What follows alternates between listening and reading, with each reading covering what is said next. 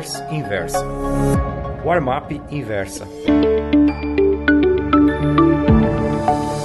Oi, meus amigos. O título da crônica da Warmap Pro de hoje é BNDES, Petrobras e Ibovespa.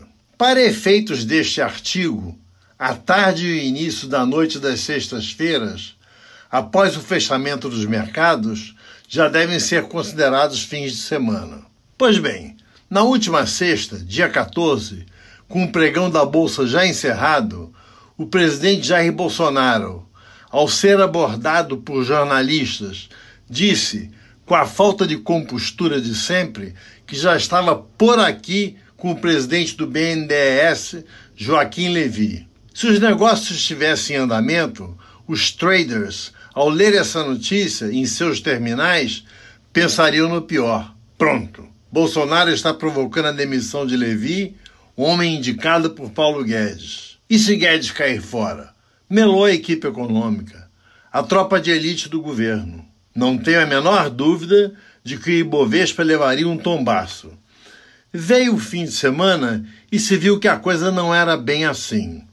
O posto Ipiranga também não estava satisfeito com Joaquim. Enquanto este procurava impulsionar os negócios do banco, Guedes queria justamente o contrário, seu esvaziamento.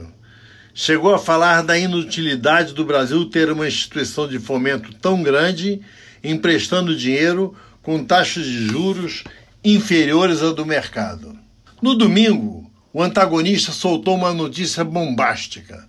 Petrobras faz a maior descoberta desde o pré-sal. O site se referia a uma gigantesca reserva de gás natural próxima ao litoral dos estados de Sergipe e Alagoas.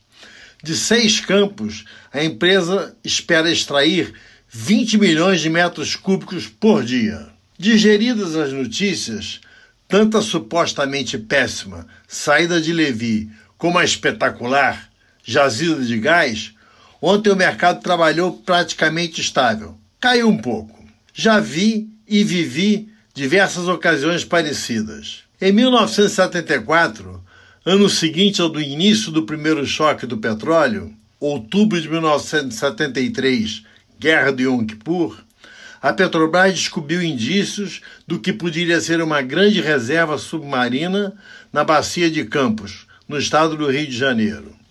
Me lembro bem de uma manchete do Jornal do Brasil naquela ocasião: um milhão de barris por dia. Passada a euforia inicial, o mercado se deu conta de que, no início, esse tipo de descoberta significa apenas despesas despesas de perfuração, de compra de plataformas e de instalação de equipamentos. Os resultados só aparecem anos depois. Cada vez mais a Petrobras, passada a fase dos assaltos aos cofres da empresa revelados pela Lava Jato, se revela um investimento promissor boa compra a médio e longo prazo. Já a saída de Joaquim Levi foi apenas um episódio esporádico que não terá consequência alguma no mercado.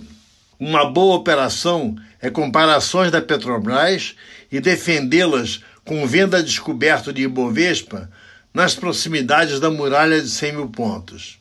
Resumindo, se ambos os ativos subirem, acho que a Petrobras sobe mais.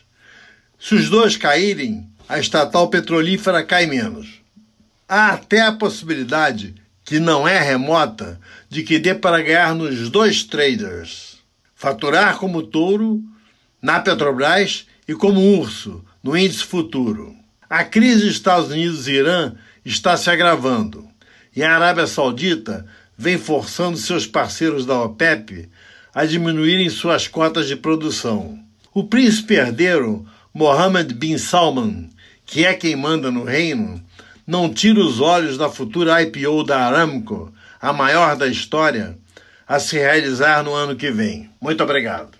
Gostou dessa newsletter? Então me escreva contando sua opinião no warmap.inversapub.com. Um abraço, Ivan Santana.